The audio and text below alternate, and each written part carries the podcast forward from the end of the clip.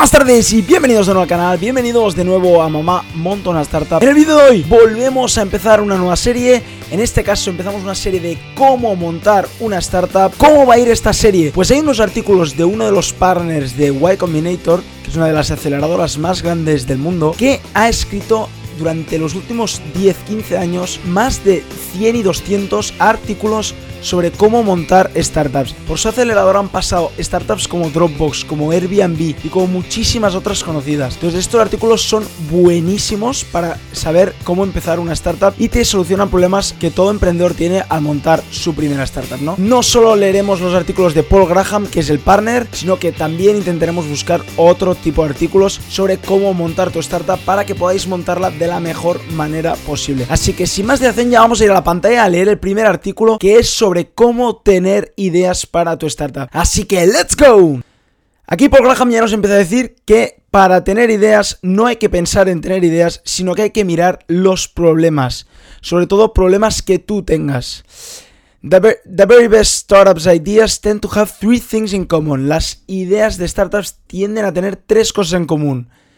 Los fundadores lo quieren, lo pueden construir y que poca gente le ve valor a lo que hacen, ¿no? Microsoft, Apple, Yahoo, Google y Facebook empezaron de esta manera. Empezamos con los problemas. Paul nos empieza a hablar de que por qué es tan importante eh, que trabajemos sobre problemas y sobre todo que los hayas tenido tú. Porque así sabes que existirán, ¿no? Problem really exists. Suena obvio, dice, pero es que mucha gente tiende a fallar y hacer ideas de startups que después no solucionan problemas reales, por lo tanto la gente no lo quiere. ¿Qué ejemplo nos da? Él mismo, que en el 95 empezó, subió galerías de arte a internet. ¿Qué pasa? Que las galerías querían estar online ni la gente eh, lo quería ver.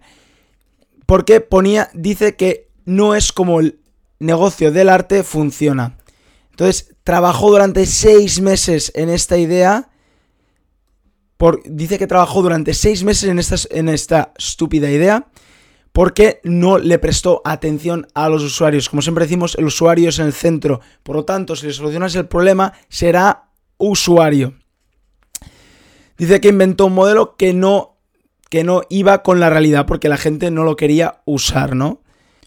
Y por último nos dice, they had to want it. La gente tiene que necesitarlo, tiene que querer tu nuevo producto, tu idea de startup, ¿no? Nos dice, ¿por qué los fundadores hacen ideas esto de que no quieren? Y de because they begin by trying to think of startup ideas. Como os he dicho antes, él nos dice que no pienses en ideas de startup, sino que pienses en problemas. Cuando empiezas a pensar en ideas locas, piensas en startups o piensas en ideas muy tecnológicas que no solucionan problemas de verdad, por lo tanto la gente no lo usará. Nos dice que obviamente tener ideas para una startup es muy complicado, ya que tienes que encontrar esos problemas. ¿Qué nos dice que es un problema muy habitual para emprendedores y gente que empieza startups? Por ejemplo, si tienes una idea como una red social para dueños de perro, que a lo mejor es muy bueno porque muchísima gente tiene perro, muchísima gente tiene mascota y claro, podrías conectar a mucha gente.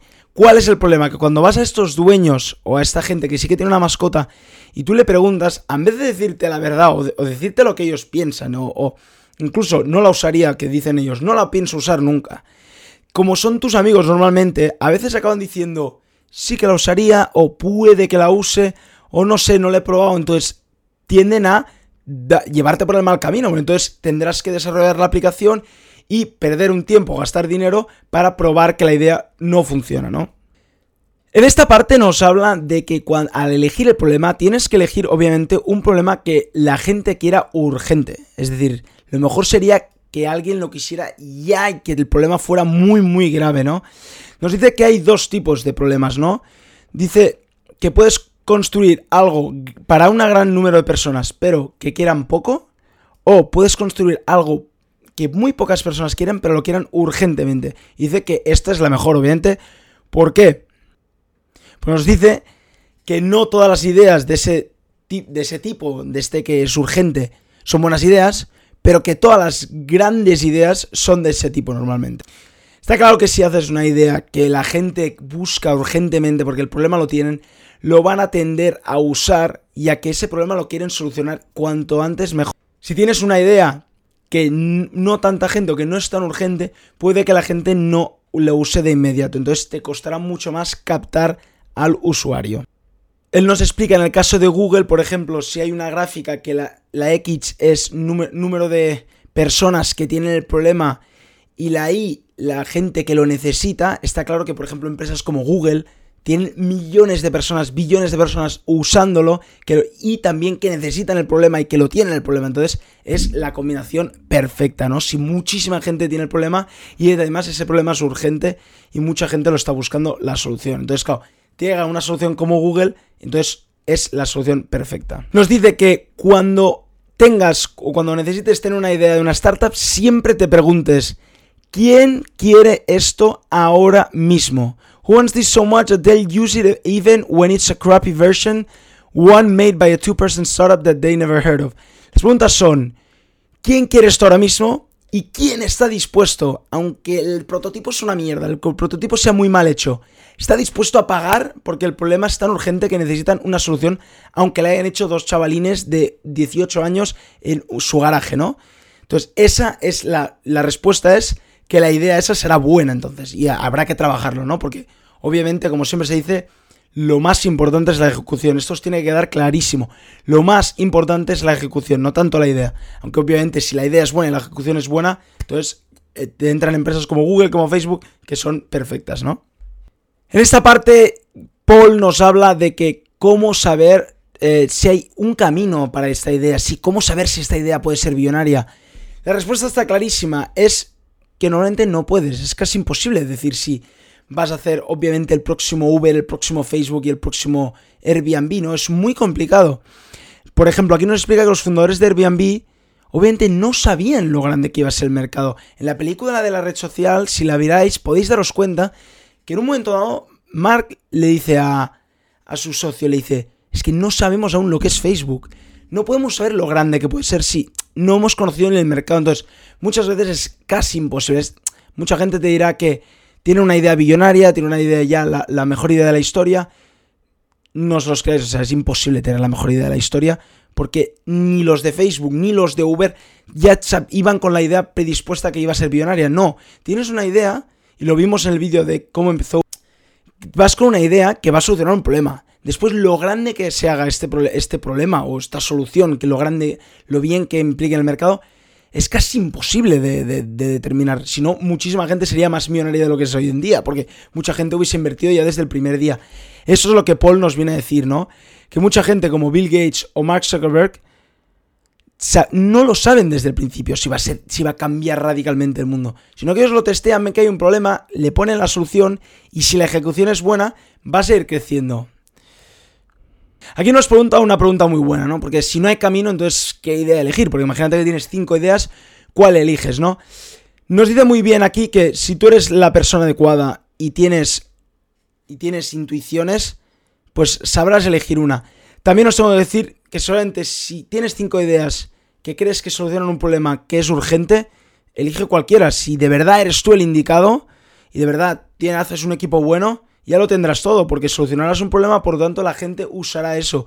Incluso mejor si tienes cinco, porque entonces si una falla puedes ir a la siguiente. Mejor que si no solo tienes un problema y una solución. O sea, al final es bastante al azar, o sea, es imposible que eliges bien. De estas cinco no sabes cuál será la billonaria, es, como he dicho, es imposible predecir esto. O sea, si lo predicieras, ya elegirías desde un buen principio o incluso podrías ir a alguien que te lo dijera. Aquí nos deja una frase de Paul Buchet que me parece súper interesante que habla de vive en el futuro y construye lo que falta. O sea, si tú ya ves el futuro y ves lo que le falta, puedes empezar a construir con esas ideas porque tendrás la solución a los problemas más graves. Entonces, aquí nos explicaba también que Zuckerberg, obviamente, que gente de 50 años usara Facebook, uno no se lo imaginaba porque nadie hace 20 años le hubieses dicho, pon tus datos en Internet, no lo hubiesen hecho. Pero Zuckerberg, como ya estaba acostumbrado al mundo online y veía los problemas que la gente que estaba en el mundo online tenía, construyó esta red social. Como ha dicho, impredecible que, hubiese, que, es, cambiara el mundo y tuviera más de un billón de usuarios. Obviamente nadie, mucha gente apostaba que, lo, que podía hacerlo, pues nadie predecía que 100% hubiese hecho eso, ¿no?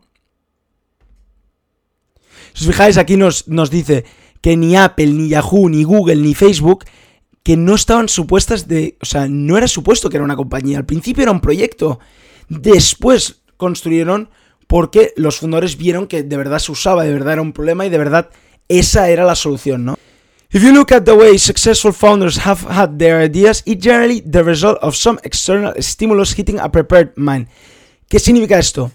Que todos los fundadores exitosos, obviamente, le vienen desde fuera, le van dando insights de que está este problema y ellos pueden tener la solución porque van viendo cómo actúa la gente. Esto es lo que han hecho casi todos. Si fijáis, Bill Gates y Paul Allen escucharon que existía el TER y entonces hicieron un idioma para esa, para esa para ese tipo de ordenador. Si no hubiesen escuchado que existía el TER, nunca hubiese empezado Microsoft.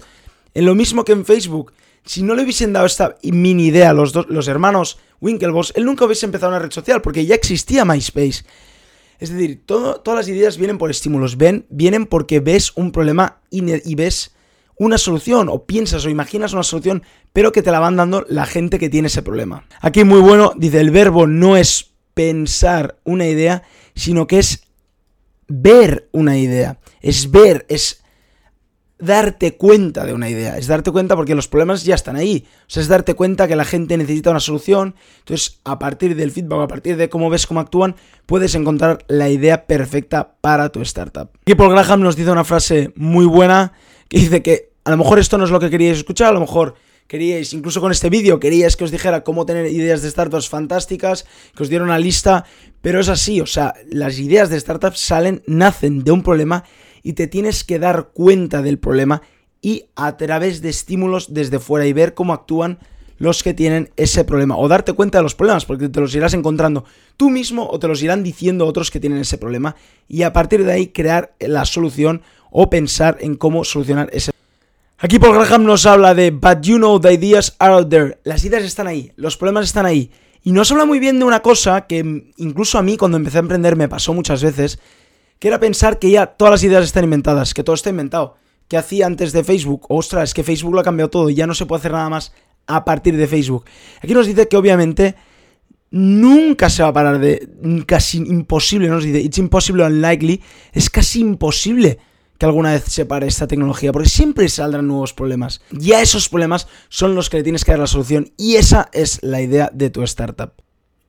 Obviamente dice que cuando una vez has solucionado los problemas, seguramente la solución parecería muy obvia, como nos pasa con Uber, como nos pasa con Airbnb, como nos pasa con Google, por ejemplo. Tú ves la solución ahora y dices, qué obvio, era obvio hacer un gran centro de, de base de datos, aglomerar todas las webs y ponerlas en un buscador. Ahora sí, porque ya el problema ya estaba, te han dado la solución y una vez te has acostumbrado a usarla, ves que la solución era fácil. Pero es obvio que no es tan fácil, uno, ver el problema, avisparte y darte cuenta del problema, y dos, dar, dar con la solución. Después nos habla de Paul Graham, que obviamente da muchas charlas a muchas universidades, y sobre todo Stanford, que es la universidad de Silicon Valley. Dice que él le da consejos de que mucha gente intenta aprender emprendimiento y que solamente él nos habla de que el emprendimiento se aprende más haciéndolo que estudiándolo. Obviamente dice que los ejemplos de los más de los fundadores más exitosos, si te fijas, nunca estudiaron mucho mucho emprendimiento, sino que en sí hicieron, hicieron, hicieron y a partir de hacer es cuando te das cuenta de uno, obviamente los fallos porque te vas pegando hostias y dos, que vas dándote cuenta además de los problemas, de cómo ver las soluciones, una vez ya entras en este bucle de tener, ver problemas y encontrar soluciones, tener ideas cada vez será más fácil.